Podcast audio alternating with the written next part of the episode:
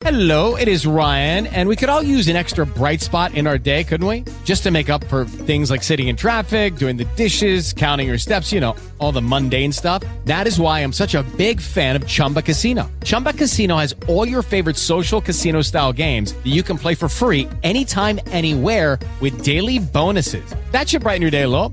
Actually, a lot. So sign up now at chumbacasino.com. That's chumbacasino.com. No purchase necessary. VGW Group. Void were prohibited by law. See terms and conditions. 18 plus. Lucky Land Casino asking people what's the weirdest place you've gotten lucky? Lucky? In line at the deli, I guess? Aha, in my dentist's office.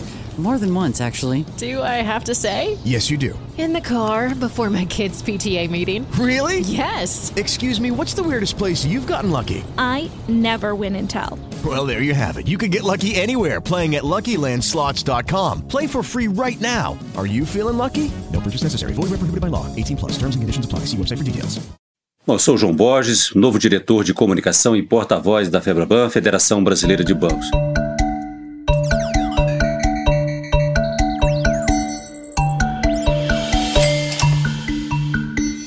Boa noite a todos. Estamos iniciando mais essa transmissão aqui pelo canal Febraban News. Nossa convidada de hoje é Ana Karina, presidente do Banco BMG. Boa noite, Ana Karina. Boa noite, boa noite a todos. Pois é, Ana, e para acompanhar essa entrevista, participar dessa conversa, eh, eu convidei minha colega Mona Doff. Boa noite, Mona. Boa noite, João. Boa noite, Ana Karina. Boa noite, internautas que nos assistem. Prazer ter você aqui com a gente, Ana. Nós agradecemos, prazer é todo meu. Mona, então a palavra está com você para a primeira pergunta. Olha que gentil esse meu companheiro, né? Esse meu chefe. Obrigada, João. Bom, Ana, a gente está tá entrevistando, acho que aqui no canal, a primeira mulher presidente de um banco, né? Você assumiu em março um banco de 90 anos, portanto, bastante tradicional. É, como é que foi chegar? Acho que você deve ser a única mulher, não sei, tem outras no Brasil. Como é que foi a trajetória, a sua trajetória até aqui? Foi difícil chegar? uh, um pouco, como é que foi? Eu, antes de entrar no Banco BMG, eu fui da McKinsey Company por 19 anos, eu entrei lá em 2000, é, sempre servindo muito o sistema financeiro dentro da McKinsey Company como consultoria. E eu virei sócia em 2010 e desde então fiquei lá até 2019, quando eu entrei para o Banco BMG. Então, acho que ter feito a minha carreira dentro da McKinsey ajudou, ajudou bastante, porque ali você tinha um ambiente que fomentava muito uh, uh, que tivesse uma igualdade maior dos gêneros, né, em relação a isso. Então, não, não era simples, quando eu comecei em 2000 na McKinsey, tinha número pequeno de mulheres, né, assim, majoritariamente masculinos, clientes também, você servindo os clientes, tendia a ter um ambiente mais masculino, mas era uma organização que, que ainda é, né, que puxa muito essa igualdade. Então ajudou, ajudou bastante na carreira. Em 2018 eu conheci os acionistas do Banco BMG, um projeto importante ali com eles, tanto com os acionistas, tanto com o banco, um projeto de gestão de performance e governança. Ali teve uma afinidade grande e eles me convidaram no início de 2019 para ser presidente do conselho e também para implementar todo o trabalho é, desenhado na consultoria. E foi natural. No final do ano, teve o IPO do banco e tudo, acabei sendo presidente do conselho muito presente e naturalmente me fizeram esse convite para assumir a presidência do banco. Eu comecei esse ano como presidente do banco. Foi uma trajetória bastante não fácil, tenho que te dizer, não é fácil, mas uh, eu acho que muito foco, empenho e num ambiente que propicia fica um pouco mais fácil, né? um pouco mais possível. Pois é, Ana, eu gostaria de colocar mais uma questão em relação a esse seu perfil, que é a ascensão de uma mulher, é, quando na cultura brasileira ainda você tem a predominância de homens, especialmente em cargos de chefia. Então, acho que tem dois aspectos aí. Tem a, você, a sua própria condição de, enquanto mulher, se preparar para enfrentar e ter uma ascensão é, num ambiente que culturalmente ainda não é tão favorável assim, digamos assim, e a sua relação com, digamos, com seus liderados. Como é que é essa preparação da mulher nesse, nesse ambiente, nessa cultura que eu disse ainda não ainda é tão amigável sob esse ponto de vista? Como que você desenvolveu sua própria personalidade de líder nessas condições? Boa pergunta, João. Mas quando você, numa consultoria estratégica, você acaba liderando muitos projetos transformacionais nas empresas. Então você acaba, seu cliente acaba sendo uh, o C-level, né? Então você vai praticando muito, ter que influenciar uh, esse C-level e também num papel de líder de transformação, né? Pelo lado da consultoria, você tem que conseguir também influenciar todo, toda a organização. Isso me ajudou muito. Esse treinamento aí, o que foi meu dia a dia, não só como consultor, depois como sócio, né, liderando muito, como sócia, liderando uh, os projetos, isso me deu a, a, a, as habilidades, as competências necessárias para poder liderar um banco, um banco como PMG ou qualquer outro, né? Mas é, muita prática, você tem que ter situações em que você, de fato, é, tem que usar e praticar e conviver com, com o perfil, né, o, o, alto nível de todas as organizações. E como é que você avalia assim a, a reação, o tratamento que os seus liderados lhe dão nessas alturas? Ah, no PMG é super natural, né? Não sei se é o meu estilo, depois eu pratiquei tanto que isso não é mais um tema, né? Então ali, assim, tem uma combinação de. tem muita admiração. Sim, uh, eu lembro na, no final do ano a gente fez uma festa todo, enquanto podia fazer festa, né? Enquanto as pessoas se encontravam, a gente fez uma festa com todo o banco. Foi uma festa muito bonita. E ali, no início, a gente fez um discurso. Eu estava assumindo o banco, tinha sido comunicado ao mercado, né? Na metade de dezembro. Então, fazia uma semana que esse comunicado tinha vindo e eu fiz um discurso para o banco falando sobre meus planos e falando sobre a alegria de ser uma mulher presidente do banco. Eu não sabia que isso tem um impacto tão forte nos funcionários. Eu lembro durante a festa, vários me pararam e falaram que aquele foi um momento histórico para eles, pediam para tirar foto, conversar. E ali começou toda essa jornada. Então, tem toda uma admiração uh, de você ter chegado nessa função, uh, considerando que não é um. Hoje ainda não é, vai mudar, mas ainda não é tão usual para o gênero feminino. E por outro lado, uh, é aquilo que eu te falei, vem da prática de, de você fazer isso tanto em consultoria que foi natural e o respeito é muito grande. Respeito.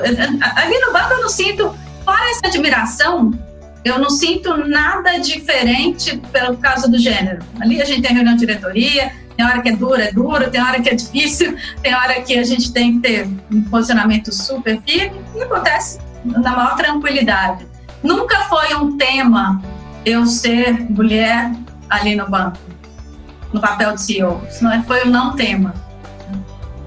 Pois é, mas você disse, vai mudar. O que, precisa para mudar? A gente tem uma pesquisa aqui, que é o Observatório Febraban, o PESP, e, e, nesse observatório, na pesquisa do mês passado, né, desse mês, aliás, né, João?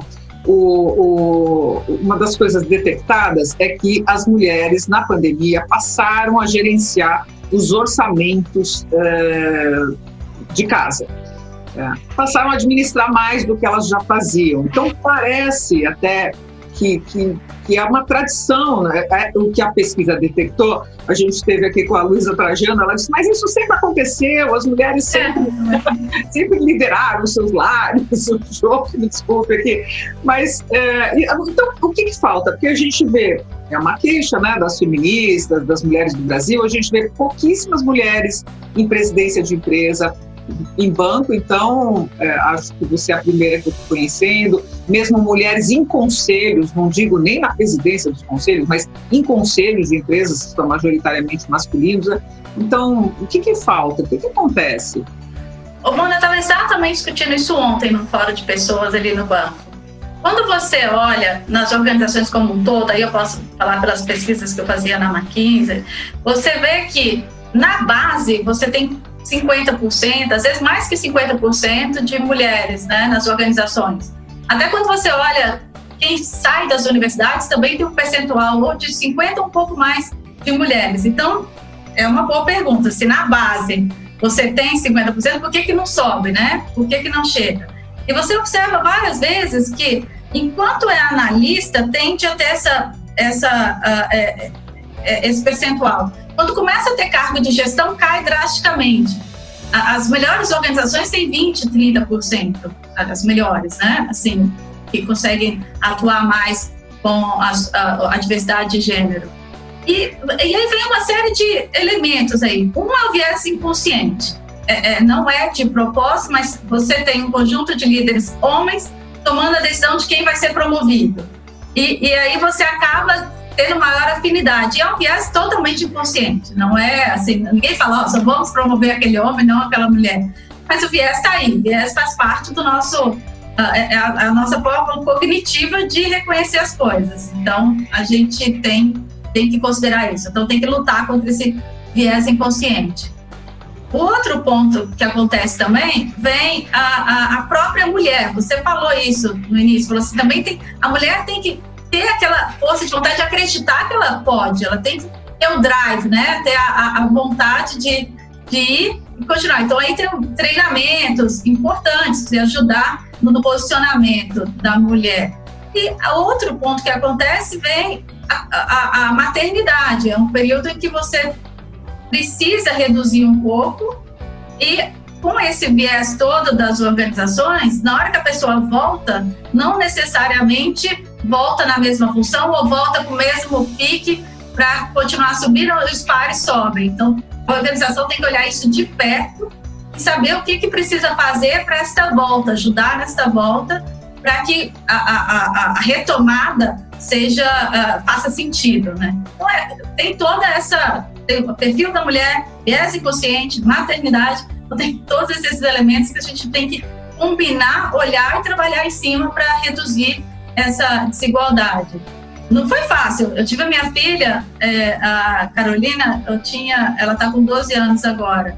Ela nasceu, eu tinha acabado de ser promovida para um, um, estágio na Maquis, que é o pré-sócio, que é o pior estágio. Aqueles dois anos antes de você virar sócio.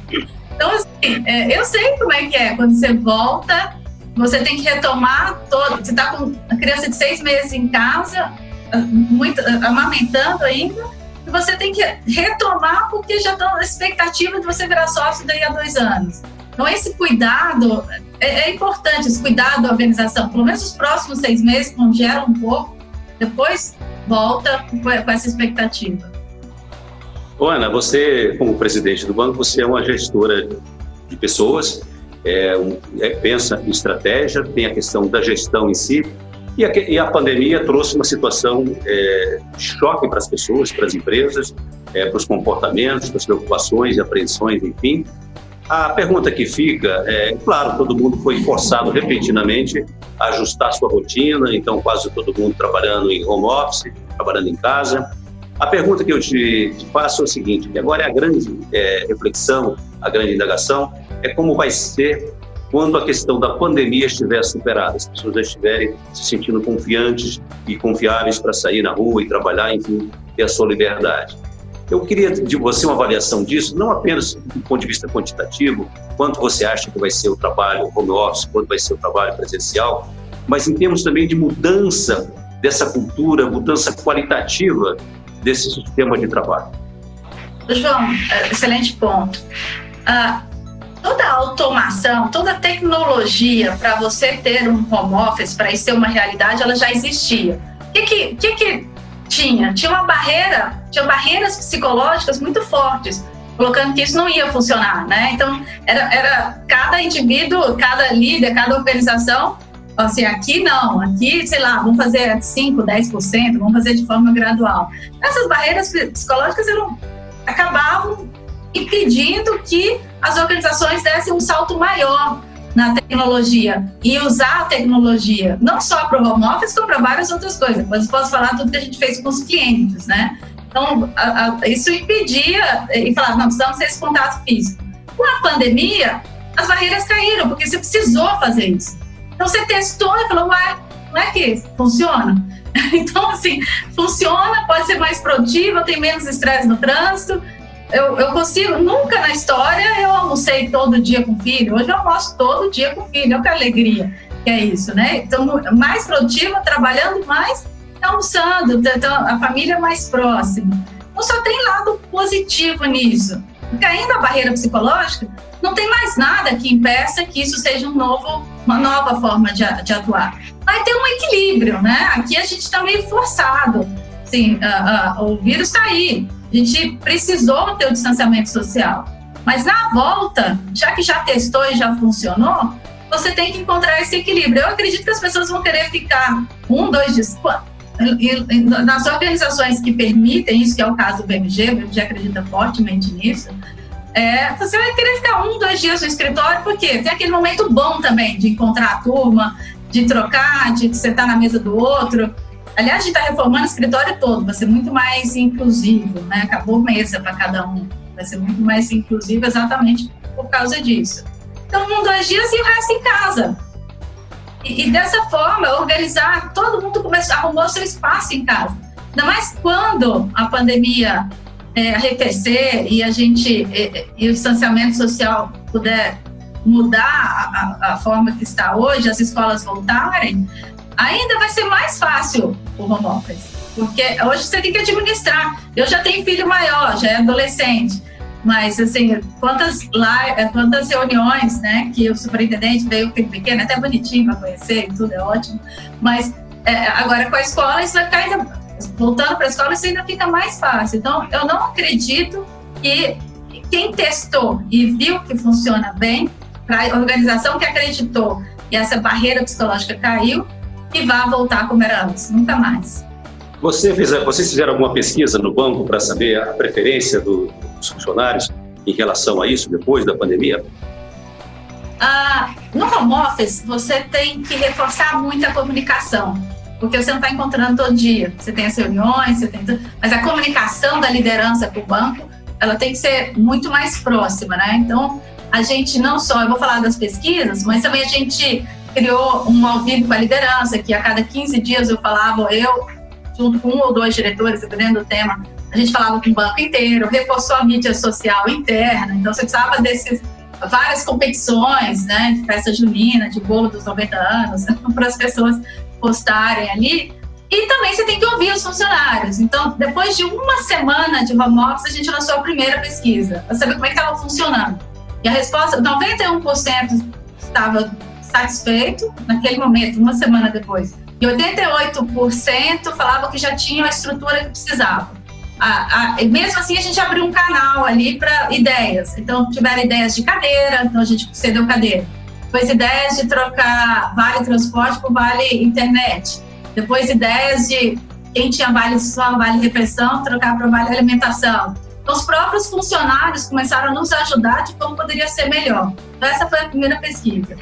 Quando eu comecei a provocar, e, eu tenho um diretor de transformação também provocando isso, para ser um novo normal, a gente fez uma segunda pesquisa perguntando se gostariam que, de ficar em, em, ah, em casa, que seja que a gente mudasse totalmente a forma de atuar no banco, e quantos dias. Então, ali foi em torno de três, três ou quatro dias. O, que venceu foram três dias em casa. E há pouco tempo, para organizar quantos andares a gente ia devolver, a reforma no escritório, a gente fez uma terceira pesquisa para cada um falar, então, de fato, quantos dias ia ficar em casa e quantos no banco. Então, eles responderam, o gestor também fez um match e ali agora a gente já tem um mapa de todos os funcionários, quem vai ficar em casa, quem não vai quando. Com isso a gente está mudando, devolveu alguns, alguns andares e está reformando nosso escritório nesse momento. Você falou, Ana, que vocês estão reformando e fazendo um, uma arquitetura mais inclusiva e que não vai ter uma mesa, mesa privada para cada. Você podia contar um pouco como é que é? Porque tem vários desenhos aí que as pessoas estão pensando, né? É, é um espaçamento maior? O que, que seria mais inclusiva? Mais inclusiva porque vamos pensar se é, numa situação em que todo mundo agora vai poder encontrar todo mundo. Porque assim, a, a lógica é que você uh, se vai ao escritório, você não tem que ter. Vai ficar três dias em casa, tem que ter sua cadeira e sua mesa te esperando lá para um, dois dias que você vai. E por que, que você vai ao escritório? Você vai para ter maior convivência. Então você tem que transformar o escritório com baias, né, para cada um na hora ali levar seu laptop também poder trabalhar, mas com ambientes de, de maior convivência, eh, para ter realmente as reuniões, as pessoas se encontrarem, para happy hour, para conversas, para almoço. Ali você vai para uma maior convivência. Então tem que mudar, de fato, a lógica do escritório. E as pessoas não terão mesas é, próprias? Não, não, não. Tem, você tem. Senão a cadeira fica triste lá esperando, vai ficar três. a cadeira se sente abandonada. Exatamente. Agora, é, falando em, termos de, de, aceleração digital, né? E a gente sabe que a, a, o remoto é, obviamente, a, a transformação mais evidente em todas as áreas, em todos os níveis, não só na comunicação, mas também na operação de um banco. É, e todo mundo costuma dizer, aí as pessoas que a gente entrevistou, que foram, sei lá, foram é, cinco anos em um, ou cinco anos em cinco meses, porque de é, tão. E alguns já estavam, já estavam equipados para isso. Como é que foi para vocês essa, essa transformação digital, o diálogo com o cliente remotamente? É, funcionou, não funcionou, cresceu, decresceu? Essa mudança foi fundamental, senão a gente não assim, o banco teria, teria sido bastante afetado, os clientes também. Então, logo no início, uh, quando eu entrei no banco, uh, ano passado, a gente começou a trabalhar bastante com melhor qualidade na originação. E isso envolvia uh, você ter aplicativos ou automação para formalização e, você com isso você diminui muito o uso do papel, né, que tem mais risco e, e é mais oneroso essas ferramentas já tinham sido desenvolvidas, elas estavam praticamente prontas em fevereiro. Acontece que o planejamento para adesão a essas ferramentas, né, adesão dos nossos parceiros a essas ferramentas seria assim: ah, se a gente conseguir 30% esse ano, foi tá bom, né? E vamos continuar. De uma hora para outra, é, essa era a forma de usar. Então, hoje a adesão está em 76%, e não tem mais volta, né? Quando eu falo que as barreiras psicológicas caíram, caíram todas, não tem mais volta. Então a gente já tem toda a formalização, a originação do banco praticamente feita ou via web ou via app. Então você pode chegar no cliente, mas vai você levar a pasta com papel, você leva o aplicativo. E ali você tem todas as informações, você já recolhe biometria e tudo isso com muito mais segurança. Então a gente usou isso no, no, no banco. Tinha um produto importante nosso, ele era 100% presencial. Esse aí, é, porque é, é, os, o, chama crédito na conta na, nas lojas Hell. Então, tinha toda a tecnologia dentro da loja, dentro da loja, mas o cliente tinha que ir lá. Então, em três semanas, o que a gente fez? Teve que transformar esse produto remoto também, treinar toda a força de venda das lojas para fazer isso à distância. Então, ali teve uma curva em U, mas a gente já recuperou a, a, a, os níveis de produção que tinha em, que, nas duas primeiras semanas de março. Mas ah, teve que ter um treinamento importante. E agora você já pode repensar todo o seu modelo, né? Você pode combinar as lojas físicas, que elas são extremamente importantes, né, para esse contato físico, com lojas virtuais. Você pode, cada loja física pode ter cliente recebendo alguém ali é, ter consultor recebendo, mas você tem consultor que fica só fazendo a distância. Então dá para repensar bastante, é o que a gente está fazendo nesse momento. Repensando o nosso modo de servir com tudo que a gente aprendeu e funcionou bem na pandemia.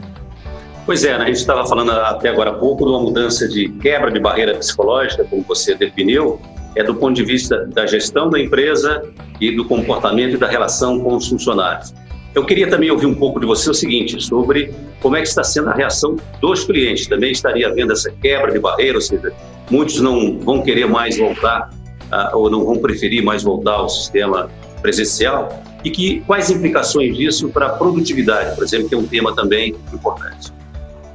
Então, é, eu estava exatamente explicando, falando sobre isso. Eu, eu não sei se congelou, mas é, o que acontece é o seguinte: a gente tinha organizado todo um novo modelo de originação uh, usando automação. Então, tanto via web quanto por app, porque com isso você tem uma originação com muito mais qualidade. Então, tinha acabar, essa, essa tecnologia tinha acabado de ser desenvolvida, mas ela tinha um rollout aí que ia demorar.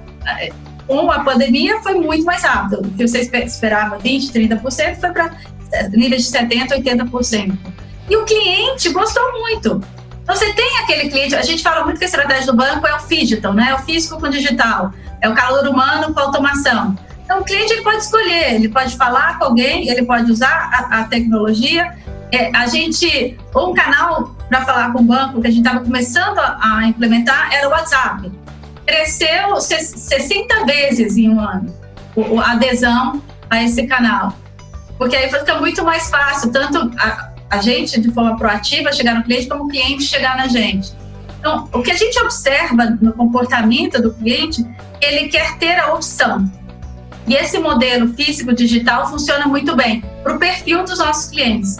Ter cada vez mais a opção. Se eu quero ir à loja e encontrar alguém, mas se eu não quero, também tem como fazer, uh, entrar em contato, uh, uh, adquirir um produto à distância de forma remota e bastante segura.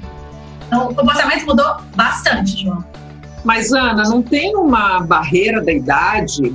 É, eu, ouvindo você falando assim, parece uma coisa simples, mas me parece que as pessoas acima de 60 anos têm muita dificuldade com aplicativos. A gente tem uma brincadeira, né, que a, a Veja fez, que são os Faria Limers, né? Que são os Faria Limers, João. É o pessoal aqui que trabalha na Faria Lima e que também frequenta bancos e a turma que também usa aplicativo de banco e tal. Aí você imagina uma faixa de 30, 40 anos e tal. Quando uh, o governo do estado falou que todo mundo ia ter aula online para a rede estadual, muita gente foi a apuros, porque eles estavam falando que ia ter aula, mas uh, né, os, os, nossos funcionários, as pessoas que tinham seus filhos na escola, falavam, mas, mas como, eu vou ter aula, o meu filho vai ter aula aqui, né, no, no, no celular, como é que vai ser isso e tal? Então, essa mesma barreira, obviamente, vocês ofereceram, mas do lado de cá, ou os clientes de vocês são muito jovens, ou eu não imagino que houve uma educação digital assim tão rápida de pessoas mais idosas, não? Por isso que a nossa estratégia é o E, que, que funciona bem? O calor humano com a tecnologia. Então, o que, que mudou? Você, a força de venda, ao invés de encontrar o cliente, você não é um autosserviço, não é o cliente com o aplicativo decidindo o que vai fazer. Você tem alguém explicando com todo cuidado, com maior calma, como é que funciona, passo a passo. Às vezes alguém da família ajuda. Então, a originação fica com mais qualidade para o cliente, que ela é mais segura, mas você tem que combinar com o atendimento humano. Não adianta você pensar que o nosso cliente vai ser auto-atendido, ele vai lá, entrar, baixar o aplicativo, fazer sozinho. Então, a estratégia do BMG, é, essa estratégia digital, é exatamente isso. Você vai ter que sempre continuar o calor humano ali, o cuidado. O BMG sempre atendeu muito cuidado o cliente, mas com o digital. Não adianta falar que vai migrar para o digital e a gente vai ser só digital. Não vai ser agora nem nunca assim, pelo menos não, não tão cedo. Talvez a gente não vai estar aqui uh, até conseguir ser totalmente digital. Mas você tem que combinar, você tem que usar a automação. A, a originação que antes era com papel, você tem uma pessoa com iPad ali explicando, o cliente assinando com iPad, todo, toda automatizada, mas você tem a pessoa ali cuidando. Ou então, à distância, por telefone, eu te mando o token, você olha, você tira sua foto, você faz a, a prova de vida. Então, e a pessoa explicando tudo isso. Então, esse, esse atendimento próximo ele é fundamental. Então, não vai funcionar. E é isso que, que esse foi o caminho que a gente seguiu. E como eu disse, esse produto, por exemplo, esse produto ele é o maior exemplo. Ele era 100% físico, pessoas tinham ir à loja. Hoje ele está 56% remoto já. É, é, e já voltou para o mesmo nível de originação. Outros já estavam sendo feitos dessa, dessa forma, outros produtos, mas esse, para mim, é, é, a maior clareza desse novo modelo. Ana, é, outro aspecto importante para a gente conversar com você é o seguinte: é, você, como presidente do banco, você é um termômetro importante é, do estado da economia. E uma grande é, reflexão, uma grande atenção que se, se coloca hoje é, afinal de contas, como está o pulso da retomada. E veja você que as, as projeções de, de, crescimento, de desempenho, não de crescimento, de desempenho da economia, chegou-se a falar uma queda do PIB de até 10%, algumas previsões mais pessimistas até acima disso, e ao longo das semanas, é, essas projeções elas estão menos pessimistas, né? já se fala de, um, de, uma, de uma queda do PIB até abaixo de 5%. do seu ponto de vista, sentindo o termômetro do seu negócio, para onde vamos? Em que estado estamos? Em que estágio estamos? E para onde estamos indo? Em que velocidade? João, acho que vai ser muito característico por setor. Não dá para ter uma resposta única, né? Perguntou da minha organização, da organização que eu lidero, sim, a gente percebe uma retomada, a gente percebe o caminho uh, para níveis de produção pré-pandemia. Então, isso vem, vem funcionando assim, ainda mais porque nosso público é um público muito resiliente, né? Um público que não perdeu renda, majoritariamente um público que não perdeu renda. E, a gente tem produtos que são bastante importantes nesse momento. Então, eu acho que a, a situação do ela não pode ser usada como um termômetro geral. Você vai encontrar diferentes situações, mesmo no meu setor, uh, situações diferentes dependendo do tipo de público e produto que você tem. É, no nosso caso, o nosso termômetro está uma retomada muito boa, está funcionando muito bem. Mas eu não, eu não colocaria isso de forma generalizada.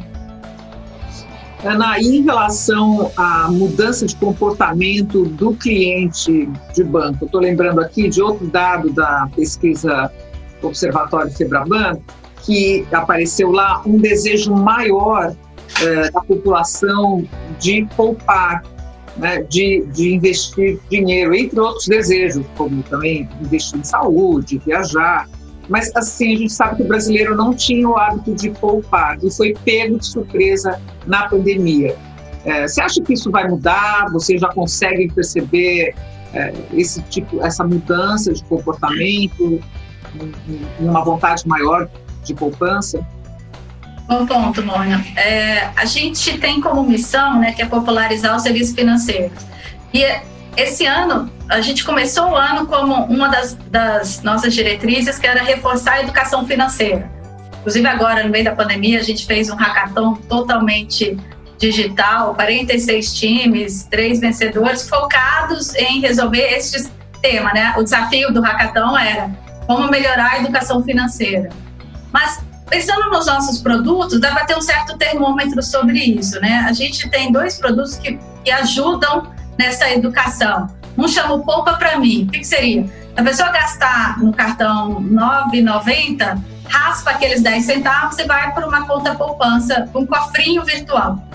A gente fez uma pesquisa com os clientes, 46% nunca tinha poupado antes do Poupa para mim. Então, não só ensinar, mas como ter um produto que ajude, que ele perceba.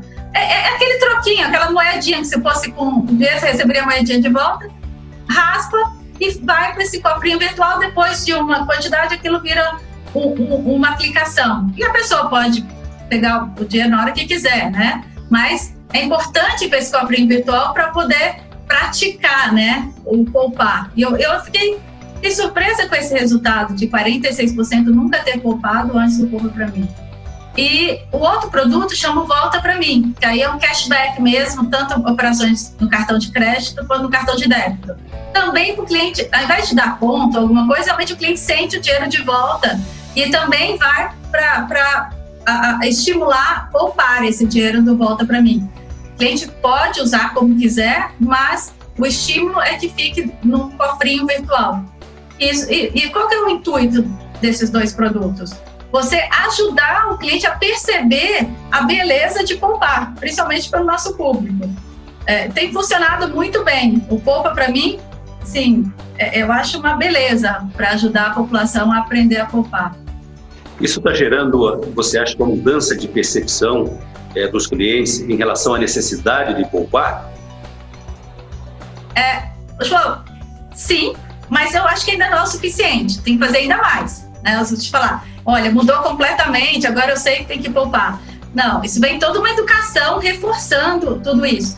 Mas tudo que você ensina e é teórico não adianta, né? Você fazer uma coisa na prática, a pessoa olhar, ah, no meu, olha minha conta digital, eu vejo meu cofrinho ali, o dinheiro da, é, daquele valor, isso torna tangível. E tornando tangível, você gosta disso. Você tende a usar mais. Partir de que nível ela vira uma aplicação e passa a render? Ele passa a render depois de, de 100 reais, assim, já tem. Mas você pode, tem, tem, tem um monte de brincadeira ali para ajudar. tem o sonho grande, então você pode, ah, você pode fazer poupada extra, ou você pode, ah, eu quero comprar uma bicicleta daqui a quatro meses e a bicicleta custa tanto. Então, você bota no seu sonho grande e vai fazendo a poupada aqui que você já, já vai recebendo. Então, essa, essas brincadeiras todas, elas ajudam a reforçar esse tema do Poupa para mim. Ana, acho que uma última pergunta minha seria a seguinte: a gente vive um momento desafiador em todos os sentidos, né? na economia brasileira, mas um momento para os bancos também desafiador. É, te perguntaria qual é o principal desafio que você tem pela frente? Bem, vamos lembrar que eu virei presidente do banco no início da pandemia, né? Então acho que de desafio a vida já está já tá por aqui de desafio, né? Então, Esse gente, foi um bom treino, né? Esse já foi um bom treino para desafio. O BMG entrou numa transformação muito importante, que tem quatro pilares aqui, um de excelência operacional, outro de maior eficiência o outro pilar de modernização e um quarto que é implementar, fazer esse modelo digital, né, que eu comentei aqui, é, se perpetuar e ficar cada vez mais relevante. Então, uh, dentro da minha função, uh, na modernização tem todo o bloco de diversidade que a gente discutiu aqui, não só diversidade de gênero, mas de raça, de orientação sexual. Então, a gente vem trabalhando bastante nesse bloco de modernização. Na segunda, a gente lançou uma nova marca. O banco fez 90 anos, foi um evento super é, é, emblemático, né? Um jovem banco de 90 anos, então com toda a solidez de 90 anos, mas com toda essa modernização. A marca do BMG mudou completamente. Uma, a, vocês já devem ter visto aí na, na, na mídia. É uma nova forma de, de se mostrar para o público. Aí tem um Bzinho estilizado ali, que é o físico com o digital, o humano com a tecnológica toda essa lógica que eu falei aqui. Então, o meu desafio nesse momento é fazer isso ficar completamente é, sólido, né? ser uma nova realidade. Fazer com que esses quatro pilares realmente é, façam toda a mudança e a transformação do BMG, que foi o meu mandato. Então, tem funcionado muito bem, a diretoria trabalhando muito próximo, mas eu preciso, de fato, fazer com que a gente tenha uma forte excelência operacional, um banco muito moderno, um banco digital e um banco com muita eficiência. Então, dentro do banco, esses são os meus maiores desafios. E na vida é continuar com esse equilíbrio, porque eu adoro ficar em casa, adoro família, adoro filho, adoro ter tempo para malhar, cuidar da minha vida, ler. Então, é continuar com esse equilíbrio, porque é esse equilíbrio que faz com que a gente tenha sucesso na vida e seja feliz, né? Então, felicidade faz parte do meu desafio aqui. A presidente do banco também gostou desse modelo pouco em casa, um pouco no escritório. Eu adorei, gente. Eu almoço com minha filha todo dia, gente. Isso não, isso não tem preço. Ana Karina, olha, muito obrigada a você, muito obrigada, colega Moradoff. E deixa a palavra final com você aqui, para você se despedir também.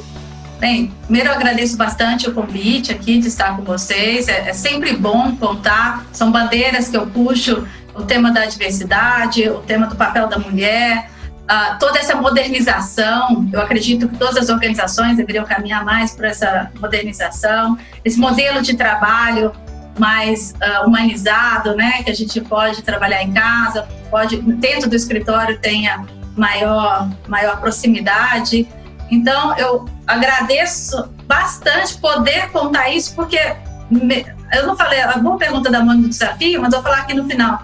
O desafio é que isso não seja só no PMG, mas realmente perpetue para todo o sistema financeiro e para as outras organizações, que a gente tenha cada vez mais modelos alternativos de trabalho, cada vez mais diversidade e, e cada vez mais um, um cuidado com o cliente.